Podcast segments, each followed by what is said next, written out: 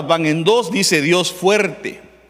No dice Dios y fuerte, sino dice Dios fuerte. Entonces yo creo que es un admirable consejero. Y también es un Padre eterno. Fíjese. Y también es un príncipe de paz. Entonces la primera etapa de Jesucristo en nosotros es eh, como Cristo el niño, que va a perfeccionar esas etapas en nosotros, esa, esa, niñez que podemos tener. Ahora, eh, eh, cuando hablamos de Cristo en esa etapa del niño, va, va a suceder un montón de cosas que vamos a tener que ir estudiando poco a poco. Porque, por ejemplo, hay un niño que es pastor, que dice que el niño jugará. ¿Con quién?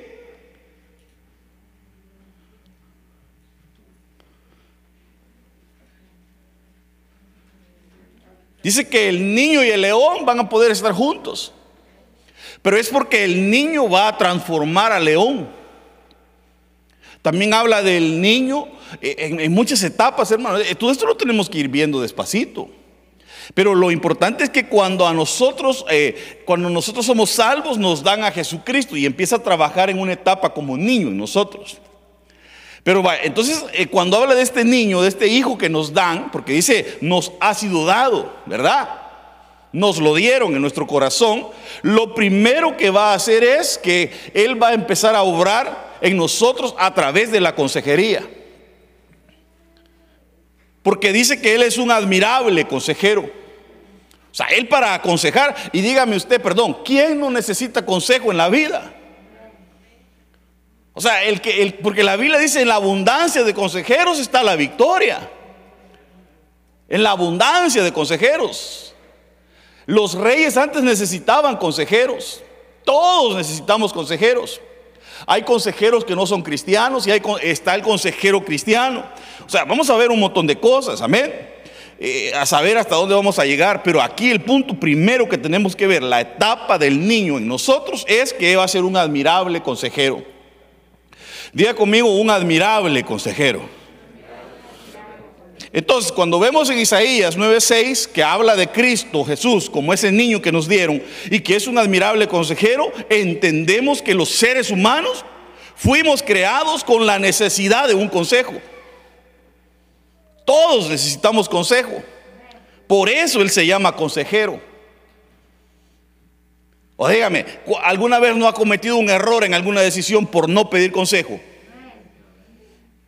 Hasta los más jóvenes han cometido errores por no pedir consejo o por no acatar el consejo que les dieron. Entonces, e, el consejo es parte de nuestra vida. Cuando empezamos a dar nuestros primeros pasos en el Señor, una de las cosas que tenemos que tener es consejería. Tú no sabes algo, pues pide consejería. Eres nuevo, eh, estás dando tus primeros pasos en tu matrimonio, pide consejería. ¿Quién más te va a enseñar si no una, una pareja que tiene experiencia ya como casados te va a instruir? O sea, no es necesario que te des en la cabeza para aprender si otros ya se dieron. Bueno, no lo veo muy convencido todavía. Apenas va despertando. A ver, despiérteme el que está a su lado, pégale una movidita así. Vaya, eso.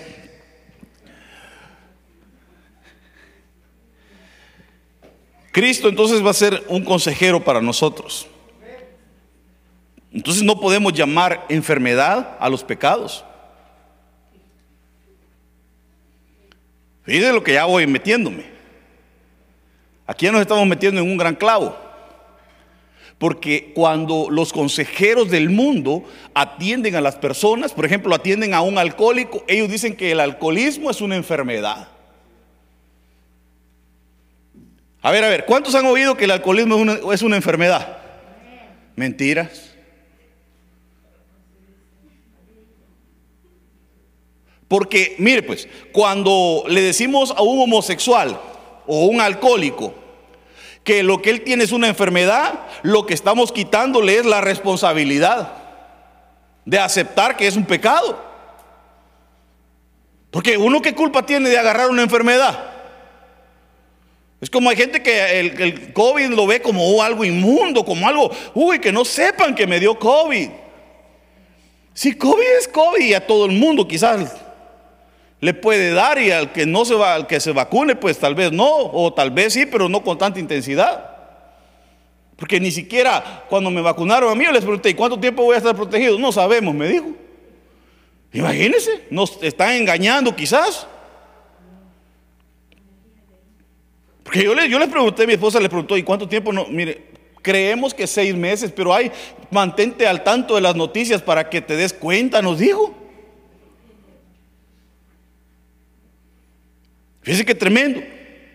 Entonces, a un alcohólico le dicen, usted está enfermo, entonces él dice, ah, sí, estoy enfermo, entonces yo necesito una cura y no está aceptando que es un pecado realmente, que tiene que arrepentirse.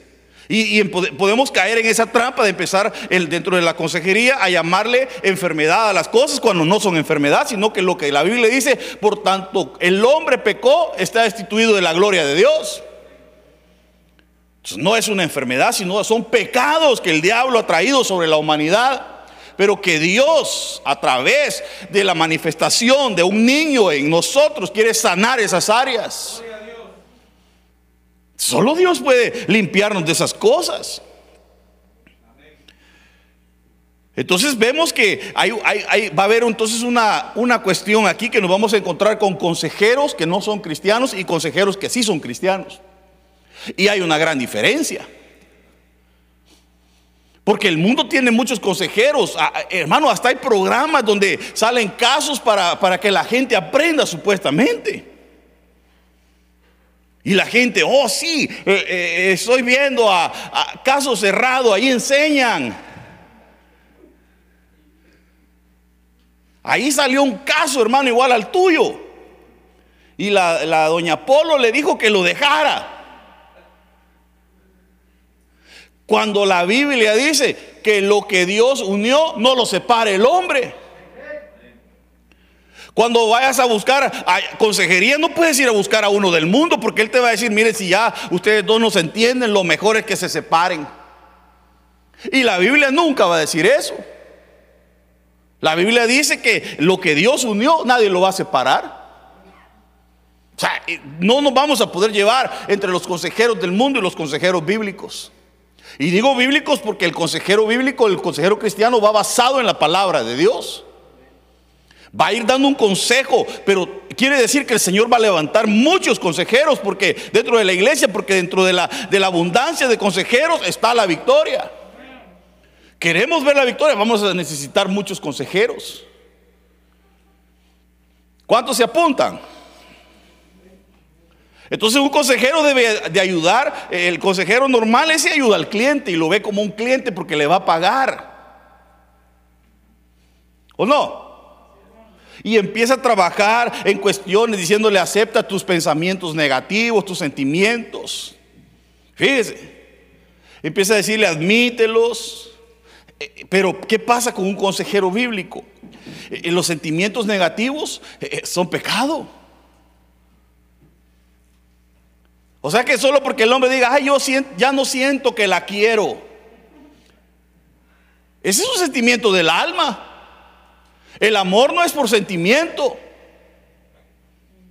Si no servirle a Dios, si fuera por sentimiento, imagínense, hoy siento ir a la iglesia y mañana no siento.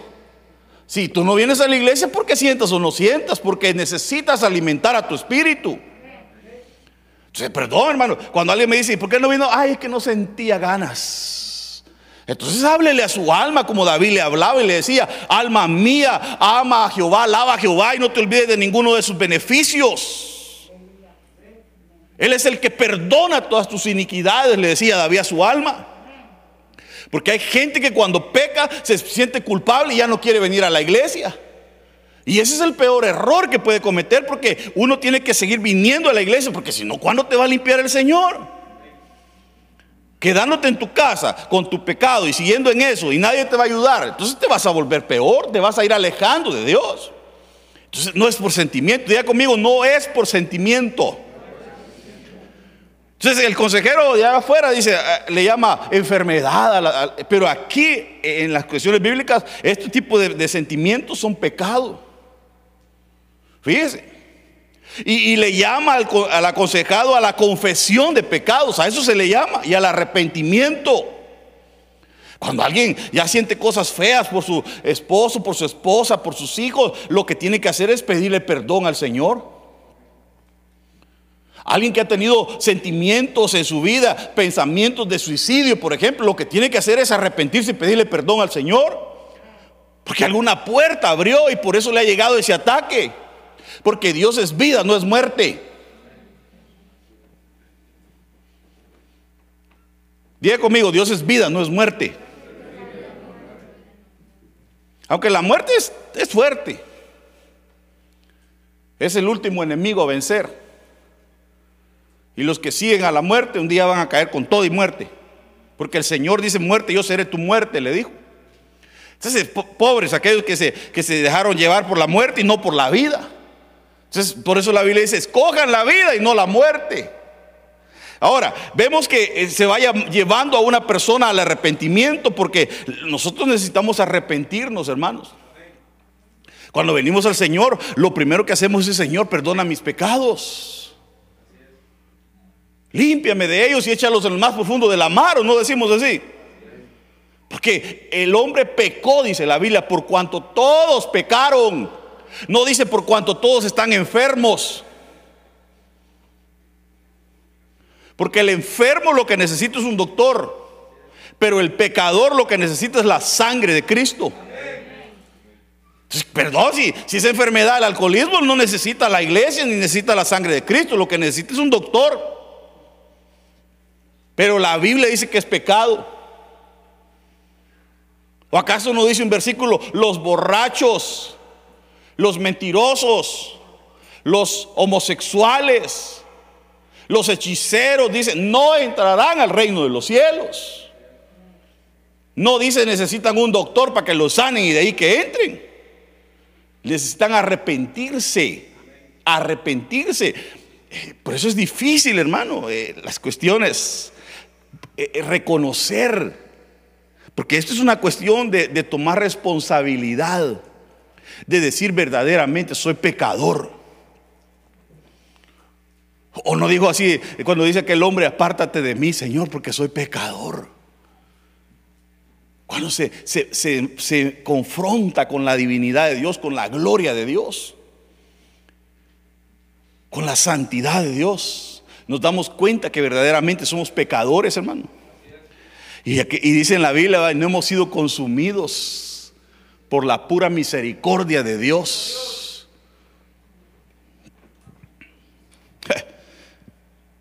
Salmo 58, 3. Desde la matriz están desviados los impíos. No dice que son enfermos. ¿Desde dónde vienen desviados? Lo que pasa es que hay pecados que son generacionales. Y, y miren, no creo que siempre se va a manifestar porque el abuelo era borracho y el papá se vuelve borracho y el hijo borracho. Hay casos que sí, la mayoría sí. Pero hay otros que el abuelo era brujo. Y se manifestó en una manera, eh, en el hijo de otra forma, tal vez en un, en un vicio problemas con las mujeres.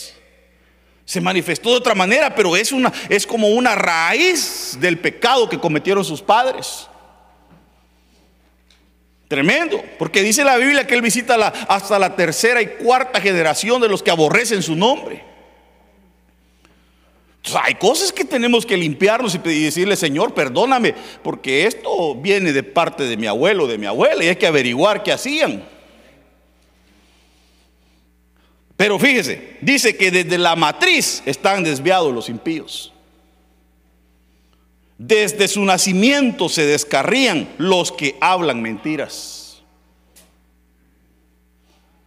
O sea que ya, ya viene, hermano. Porque, ah, claro, la verdad, algunos dicen que eh, Dios ama al pecador. Claro que lo ama. Pero quiere que se arrepienta.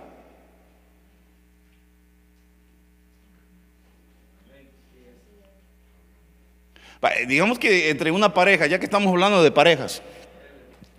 Hoy vamos con las parejas. Sábado pasado fue con los jóvenes. Hoy tienen frío los jóvenes. Una pareja que se ama y digamos que el hombre, el hombre engaña a la mujer. Y la mujer lo ama. Y ella como que está dispuesta a perdonarlo, ¿o no? Porque lo ama, porque el amor todo lo puede, todo lo soporta, todo lo sufre, todo lo espera, ¿verdad? Hay un verdadero amor ahí, le dice, mira mi amor, te voy a perdonar. Pero lo que ella espera es que él se arrepiente y cambie. Pero si sigue siendo un siete suelas, lo que va a hacer es que va a matar el amor. ¿O no? ¿Alguien está en contra de lo que estoy diciendo? Corrígame, pastor. Mire, yo no estoy de acuerdo. Yo creo que el hombre puede ser siete suelas y la mujer tiene que estar aguantando. Ah, vaya, gracias, hermano. Por lo menos usted y yo estamos aquí conectados. O sea, el amor todo lo puede y todo lo espera, pero la, la mujer lo va a perdonar, pero espera un cambio. Dios ama al pecador. Él quiere que se, pero Él quiere que se arrepienta y le dé su vida y, vaya cambiando y que se meta en el camino de la santidad. Y que ya es hijo de Dios y va, Señor, mira, tengo problemas con la boca, la tengo bien chuca, fíjate, Señor. Cuando hablo, mira, tanta palabra fea que se me sale, Señor, pero yo te pido que me ayudes. Y ahí va, y ahí va en el camino, hermano, y de repente se le sale su palabrota, pero Señor, perdóname, pero ahí va en el camino. De repente ya tiene la boca limpia. Escuchó tanta palabra, vino a la iglesia, leyó la Biblia, que se empezó a llenar de otra cosa y habla diferente. Y hasta cuando el patrón lo manda a hacer algo, amén, patrón le dice.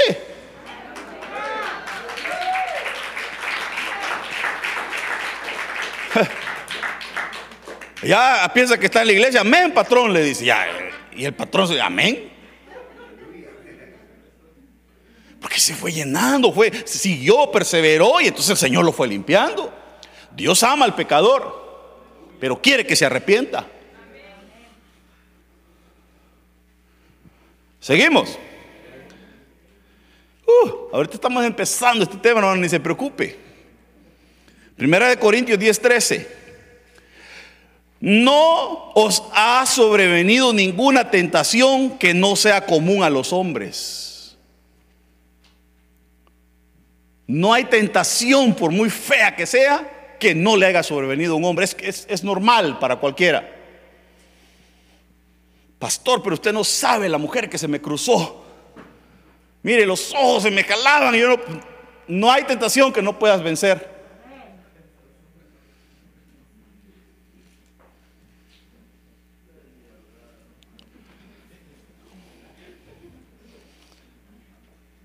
Y fiel es Dios Diga conmigo, fiel es Dios. ¿Para qué es fiel? Dice que Él es fiel y que no va a permitir que seas tentado más allá de lo que puedas soportar. O sea, te van a tentar. Te van a tentar. Pero Dios es fiel y no va a dejar que te tienten más allá de lo que puede ser tentado. Aunque tú digas, ya no aguanto. Job fue tentado con enfermedades y cosas, pero Dios sabía que podía soportarlo. Y lo soportó y lo pasó y después vio la gloria de Dios. Siempre después de una prueba, cuando era de Dios, vas a ver un fruto en tu vida. El fruto de Job es que dijo, de oídas te había oído, mas ahora mis ojos te ven. Antes lo oía, ahora lo veía. Entonces cuando te vienen pruebas en el momento, tienes que tener cuidado porque ahí puedes flaquear. Y es ahí donde tienes que agarrar de la mano de Dios y decir, Dios es fiel. Dios es fiel y no va a dejar que me tienten más allá de lo que pueda soportar. Y vas a aguantar. Y de repente vas a pasar la prueba y vas a ver que pasaste a otro nivel en Dios. Te volviste más fuerte. Vas a ver un fruto, pero si no vistes fruto, puede ser que te metiste en un desierto que no era tuyo. Así que tenga cuidado, no se ande metiendo en el desierto de otros. Cuando Dios esté tratando con alguien, mejor no se meta. Porque a veces Dios está tratando con alguien y nosotros llegamos más buenos que Dios a quererle ayudar. Y es Dios el que lo tiene así y te puede meter a ti también en el desierto y ahí van los dos en el desierto. Antes de, meterse en un problema de alguien, mejor pregúntele a Dios, Señor, ¿será que estás tratando con Él o...? Porque puede ser Dios, hermano. Cuidado.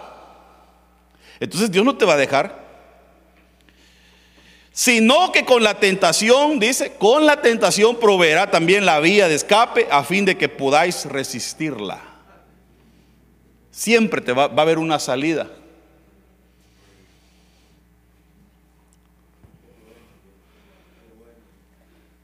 Entonces el Hijo de Dios no puede decir no puedo. El Hijo de Dios siempre, aunque la circunstancia esté, pero hermano, candente, tiene que decir en el nombre de Jesús, voy a salir adelante. Ahí es donde te agarras de la palabra de Dios y dices, todo lo puedo en Cristo que me fortalece. No importa lo que, lo que venga a tu vida, Dios es fiel. Y no va a dejar que, que seas tentado más de lo que puedas soportar sentías que te morías, pero ahí el Señor te dio las fuerzas y te sacó adelante. Y tú diciendo, todo lo puedo en Cristo que me fortalece. Fiel es Dios, fiel es Dios y no me va a dejar. Y te saca, te saca. Entonces no, no digas, no puedo, porque Dios está contigo, está conmigo. Filipenses 4:13. ¿Qué dice?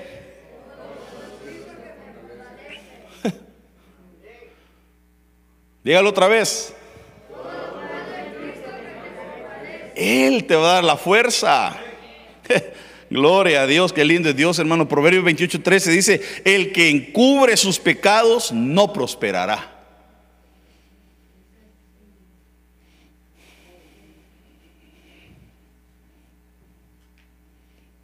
Y la gente llega a consejería. Porque de eso estamos hablando, ah, todavía no me he salido del tema. La gente llega a consejería y habla lo que le conviene.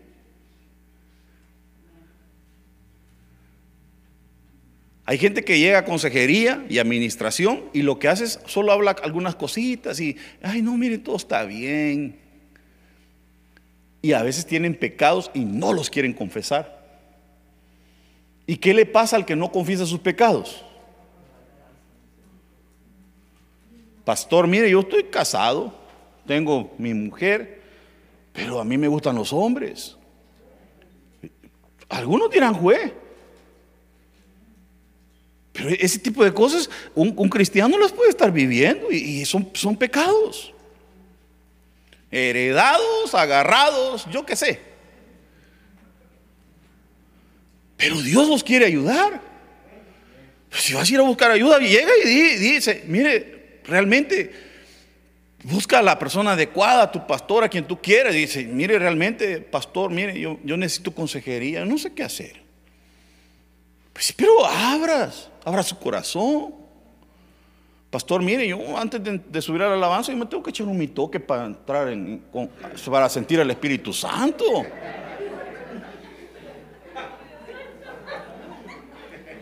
Hermano, uno que sabe. Bueno, no creo que los niños hagan eso, pues un ejemplo.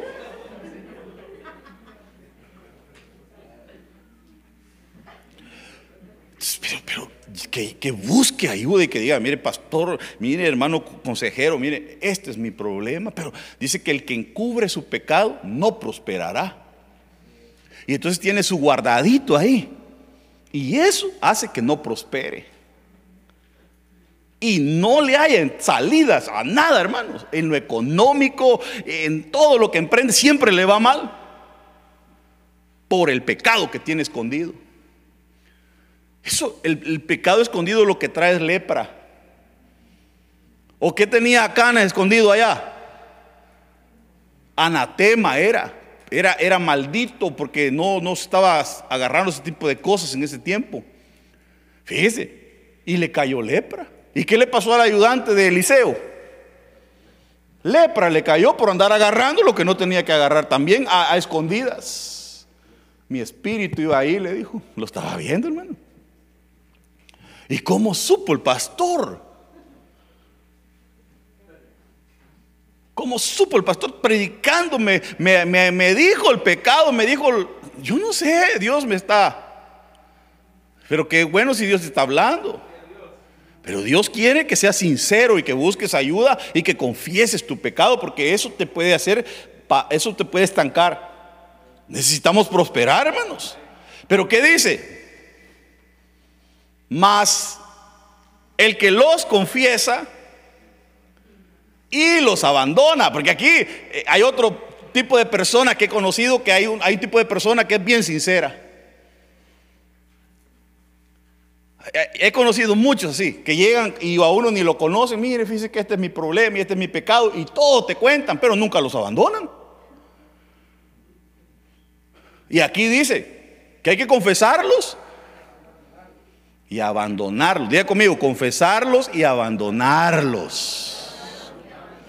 Porque entonces a mí de qué me sirve que me llegue a decir, mire pastor, soy un gran marihuano. Cambiarle, voy a decir, yo deja esa onda. Que a mí qué me sirve que me llegue a contar y, y si no lo va a dejar. Mire pastor, soy un gran marihuanero, pero me encanta, fíjese. Ah, bueno, seguirle dando. es confesar y, abandonar. Pastor, mire, tengo tres mujeres. Confesarlo y abandonarlas. A llegar diciendo la mujer, ni a las rodillas me llega la, samaritana, va a decir. No, si, si el Señor le dijo, siete maridos has tenido y el con el que estás tampoco es tu marido, le dijo. Seis eran, ¿va?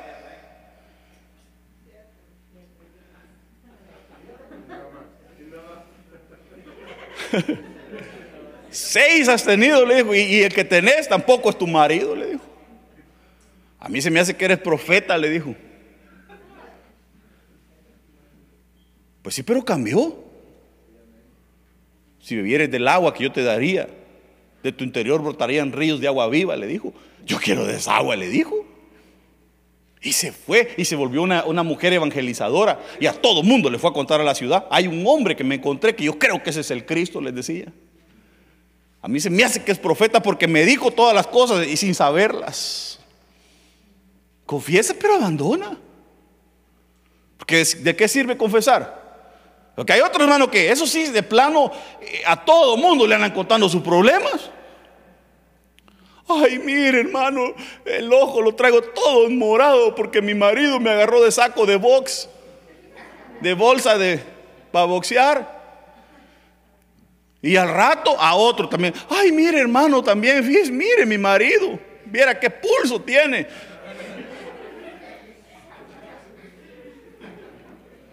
Pues sí, pero a todo mundo, con todo mundo se anda confesando.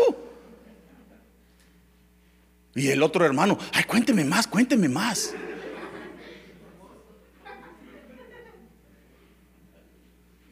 Ya casi parece aquel curita que sale en la tele con la Chabela. ¿Y qué más Chabela le que falta que le diga así el hermano? Y ni consejeros son, pero sí les encanta el chisme. En vez de decirle, mire hermana, perdóneme, a mí no me interesan sus clavos, vaya con, el de consejería, mejor hombre. No. Entonces, peligroso, hermanos, porque eh, tiene que saber con quién confesarse uno. Pero hay que confesar los pecados y hay que dejarlos. Y entonces hallará misericordia. Porque hay gente que pide la misericordia de Dios, pero si no confiesa y se aparta, ¿cómo va a hallar la misericordia? ¿Cuántos quieren misericordia? Yo también quiero misericordia, amados. Leamos otro. Jesús respondió, en verdad, en verdad te digo que el que no nace del agua y del espíritu no puede entrar en el reino de Dios. No puede entrar en el reino de Dios. Si no nace de la... ¿De qué dice? Del agua que es la palabra y del Espíritu. Entonces el Espíritu Santo también obra de acuerdo a la palabra, obra. Van juntos. La palabra y el espíritu obran juntos. Diga conmigo, la palabra y el espíritu obran juntos. Nunca se van a contradecir. Por eso es que yo cuando vengo a predicarle tengo que predicarle la palabra de Dios. Y por eso el que va a aconsejar tiene que aconsejar con la palabra de Dios y tiene que estar lleno del Espíritu Santo. Pastor, yo no creo que se necesite tanto para aconsejar. Yo no creo que para aconsejar a alguien se necesite la palabra y el Espíritu Santo. No lo cree. Si para servir a las mesas, para servir a las mesas, aquellos siete varones tenían que estar llenos del Espíritu Santo.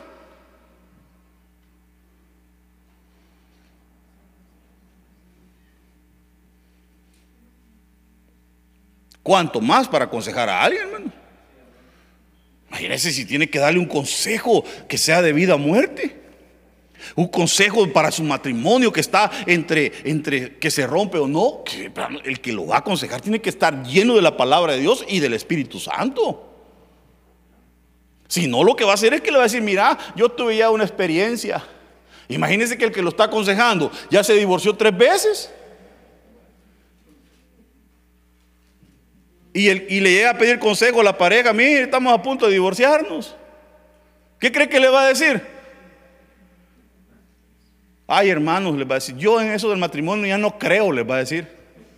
Porque mire a mí, tres veces te engañé. Tres veces, mire, me ha ido mal y yo ya no creo en eso. Eh, eh, perdóneme.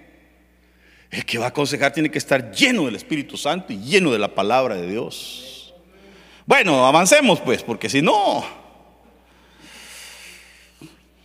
Hmm. Entonces, mire, el consejero que pasa por alto este punto, o sea, que el Espíritu Santo es consejero, va a experimentar fracaso.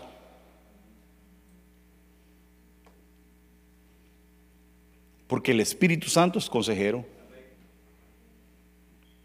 Se va, a experimentar fracaso, se va, se va a frustrar. Ahorita le voy a poner algunos ejemplos de consejeros en la Biblia que se terminaron matando. Fíjese. Solo el Espíritu Santo puede lograr cambios, hermano. Diga conmigo, solo el Espíritu Santo puede cambiarnos. Entonces, el Espíritu Santo tiene que estar dentro de la consejería si no, el consejero se va a frustrar, hermanos. Mire, veamos aquí un versículo. Eh, bueno, a menos que el Espíritu Santo esté obrando en el corazón del aconsejado, cualquier cambio aparente será ilusorio. Pueden haber ciertos cambios, hace esto, hace lo otro, pero no va a haber un, va a ser temporal o superficial. Tiene que venir un cambio que sea desde el corazón. Amén. Tiene que ser el Espíritu Santo verdaderamente el que obre en el corazón de las personas. Es el Espíritu Santo el, el que realmente va a aconsejar dentro de la consejería eh, que se realiza dentro de la iglesia. Eh, pues, ¿verdad? Un consejero simplemente tiene que declarar realmente lo que Dios dice. No tiene que hablar de su corazón, de su alma, sino hablar lo que Dios dice por su palabra y lo que el Espíritu Santo le ponga.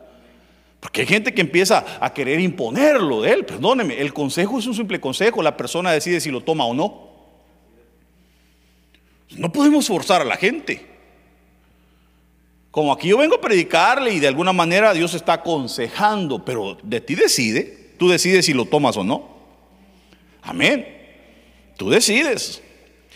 Dice Primera de Corintios 10:31, entonces, ya sea que comáis, que bebáis o que hagáis cualquier otra cosa, hacerlo todo para la gloria de Dios. Todo para la gloria de Dios. Entonces, cualquier cosa que sea que hagamos, todo que sea para la gloria de Dios. No para buscar tu propia gloria. No para decir, mire, yo lo aconsejé y cambió. Es Dios. Es, es Dios porque Él se nos entrega como un admirable consejero va a venir y va a empezar a obrar. Va a empezar a obrar dentro de la iglesia a través de los consejeros. Tengo que ir saltando rapidito en algunas cosas porque ya no tengo tiempo. Proverbios 10, 28 dice, la esperanza de los justos es alegría, pero la expectación de los impíos perecerá. La expectación. O sea, lo que los impíos esperan, el resultado que ellos esperan. El del mundo te puede aconsejar y lo que ellos esperan es nada más algo ilusorio. Va a perecer, pero la obra que Dios hace va a permanecer. Entonces, por ejemplo, existe una cosa que se llama la psicoterapia. Yo tengo un primo que hace psicoterapia colectiva. Y de alguna manera les ha de ayudar a las personas en sus sentimientos, en, en algo o no. Pero eso solo puede infundir falsa esperanza realmente. Nosotros ministramos la esperanza verdadera de Dios. O sea, porque va amarrado a la palabra y al Espíritu Santo. No sé si está conmigo, hermanos. Pero la consejería, la psicoterapia y todo lo que el hombre puede hacer es pasajero, es falso. Va a perecer, dice la expectación de los impíos perecerá. Se va a acabar. Entonces dice Proverbios 11:7 cuando muere el hombre impío, su esperanza se acaba y la expectación de los poderosos perece. Note que está hablando siempre de los impíos. Entonces nosotros tenemos una esperanza que es viva. ¿O no? Cuando las cosas no tienen sentido, para los humanos, para Dios, todo es posible. Cuando el, hombre eh, que no conoce a Dios, el impío, el consejero del mundo, dice, ya no hay solución, ya no hay esperanza, ahí aparece Dios y dice, yo me encargo, hombre. No se preocupen, lo que para el hombre es imposible, para mí es posible, dice el Señor. Y hace la obra. Lo que pasa es que Dios a veces te lleva al punto de, que digas tú, ya no aguanto, ya no sé qué hacer. Ya cuando el hombre dice, ya no, ya no aguanto, ya no soporto esta casa, este hogar, ahí entonces, ahí es donde ya te quebró el Señor. Es donde ya tú ya no puedes, ya trataste con tus fuerzas. Bueno, no pudiste, ahora le toca a Dios. Pero búscalo. Y dile, Señor, ahora sí necesito tu ayuda. 18 años se tardó aquella mujer con flujo de sangre para entender que Cristo la podía sanar. Se había gastado todo su dinero en los doctores. O sea, buscó ayuda con los mejores médicos, con todo, se gastó todo su dinero y nadie la podía sanar hasta que apareció el Señor. realmente hay cosas en nuestras vidas que solamente Dios las puede arreglar, hermano. Ya cuando, digas, ya no aguanto, Señor, aquí, ahí, ahí es donde va a empezar el Señor. Ahí es donde el Señor dice, diga el débil, fuerte soy.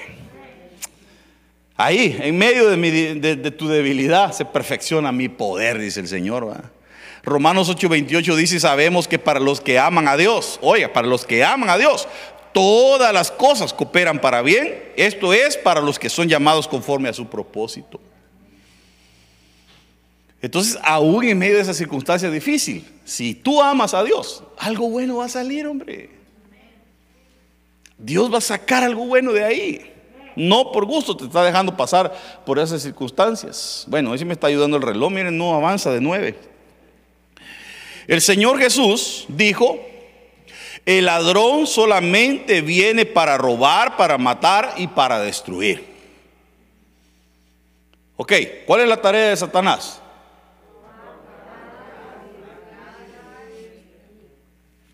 Pero yo vine, dice el Señor, para que la gente tenga vida y que la tenga en abundancia. Por eso dicen que entre mejor le sirve uno al diablo, peor paga. Pero Cristo vino para dar vida y para darla en abundancia. el diablo lo único que hace es matar, robar y destruir. Fíjese la tarea del diablo. Pero yo, dice el Señor, vine para dar vida y para darla en abundancia. Tremendo el, diablo, hermanos. El diablo solo hacer pedazos todo viene. Por eso dice Éxodo 38:8, además hizo la pila de bronce y su base de bronce con los espejos de las mujeres que servían eh, a la puerta de la tienda de reunión. ¿Para qué era eh, este, este lavacro? Lo primero que uno encontraba cuando entraba al templo era un lavacro y tenía espejos. Fíjese. Y, esto era porque al entrar, lo primero que tenían que hacer era lavarse. Pero los espejos servían para verse. Muchas veces nos olvida vernos, hermanos. A eso se le llama introspección. Cuando tú te ves dentro de ti realmente lo que eres.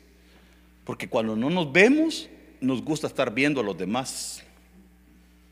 Cuando no vemos nuestros errores, estamos viendo los errores del otro. Ay, qué barbaridad. Aquel, uy, Dios guarde aquel otro. Y él. Entonces el abacro tenía espejos para que la gente se viera. Es una figura de verte. Cuando tú te ves, te reconoces que verdaderamente eres un necesitado de Dios. Y le estoy haciendo así porque era redondo, va a creer que estoy como Walter Mercado, y mucho, mucho amor. No, no, no, reprendo. E, era redondo y era una pila con espejos y la, y la gente llegaba y se veía. Entonces, hermano, es tiempo de que nos examinemos. Examínate. Vete en un espejo, pero espiritual. Y empieza a decirle, Señor, de verdad que yo necesito ayuda. De verdad que yo tengo muchos errores, Señor. Y yo no estoy para nombrarte tus errores, yo no sé cuáles son, pero tú puedes ser que lo sepas. Y entre tú y Dios puedes platicar y decirle, Señor, tú eres admirable consejero.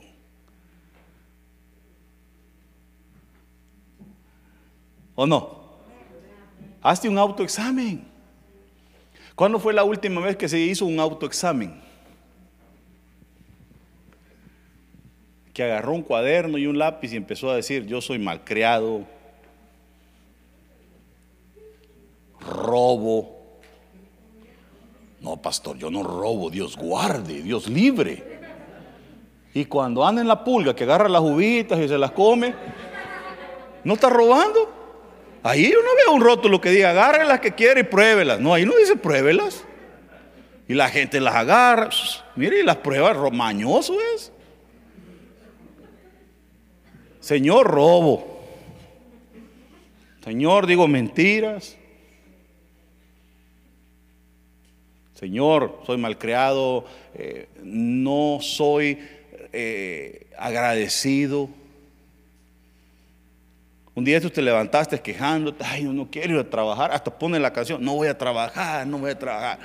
Y, entonces, eso es malagradecimiento. Porque hay otros que andan buscando trabajo y tú tienes.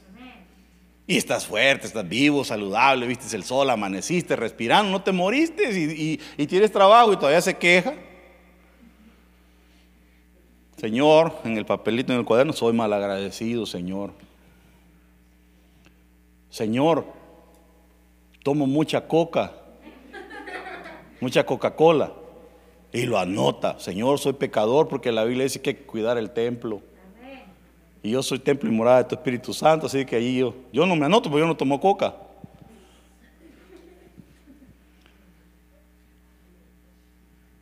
Señor, como muchos chiles rellenos. Ay, qué buenos son, va. Un señor, aquel, eso de la baleada, va, dijo, le acababan de ir a balasear la iglesia a un apóstol en Guatemala. A tirarle, papá, y le dieron a un hermano un tiro en la cabeza. Y él tiene iglesias en, en, Honduras. Y cuando llegó allá, la hermana le dice, apóstol, ¿va a querer una subaleada? Le dijo. Reprendo, digo. Pero allá en Honduras las baleadas son una tortillita con frijoles. Él pensó que le iban a dar otra.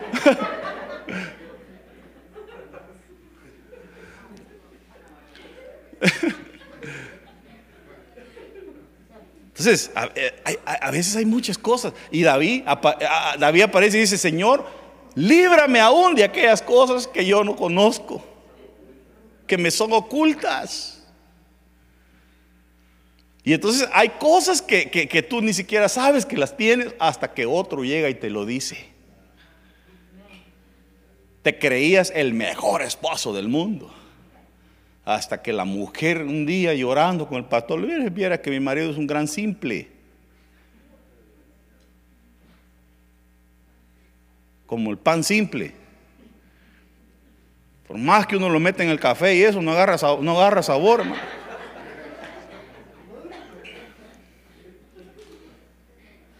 Sí, pastor, mire, yo cómo le cocino y todo, y nunca me dice gracias.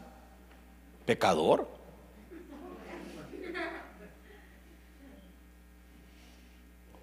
Hay cosas que no son ocultas hasta que llegan y te dice tu amigo, mira vos, tu aliento parece aliento de dragón. Porque él no se siente. Hasta que otro le dice, y qué feo se siente, hermano. El que huele también y el, el al que se lo dicen, va. Mira, le dice, te ruge la ardilla. Y es porque no usa desodorante. Y él anda bien feliz ahí, abrazando a la gente, hermano. Y el otro parece que el Espíritu Santo lo hasta se desmaya. Traigo unción, dice aquel, ¿y qué? Hasta que llega el otro y le dice, te chilla la ardilla.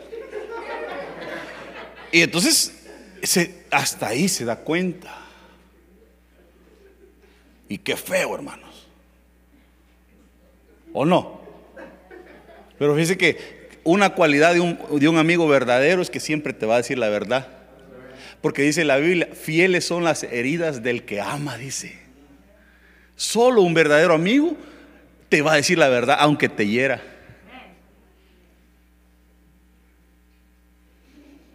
Entonces un verdadero amigo siempre te va a decir la verdad y como que a veces no nos va a gustar, hermano. Entonces hay cosas que se nos son ocultas y hasta que no nos confronta el Señor no nos damos cuenta que verdaderamente fallamos en esas áreas. Que el Señor nos ayude, hermanos. Diga por favor conmigo que el Señor me ayude, diga.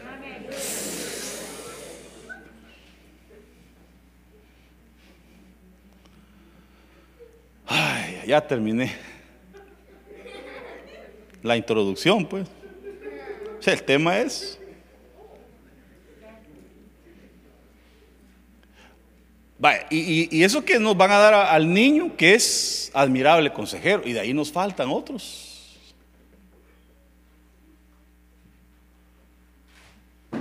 Y, esas solo son unas áreas en este versículo, pero hay otras, otros, otros versículos donde vamos a ver que nos dan al niño para ciertas cosas.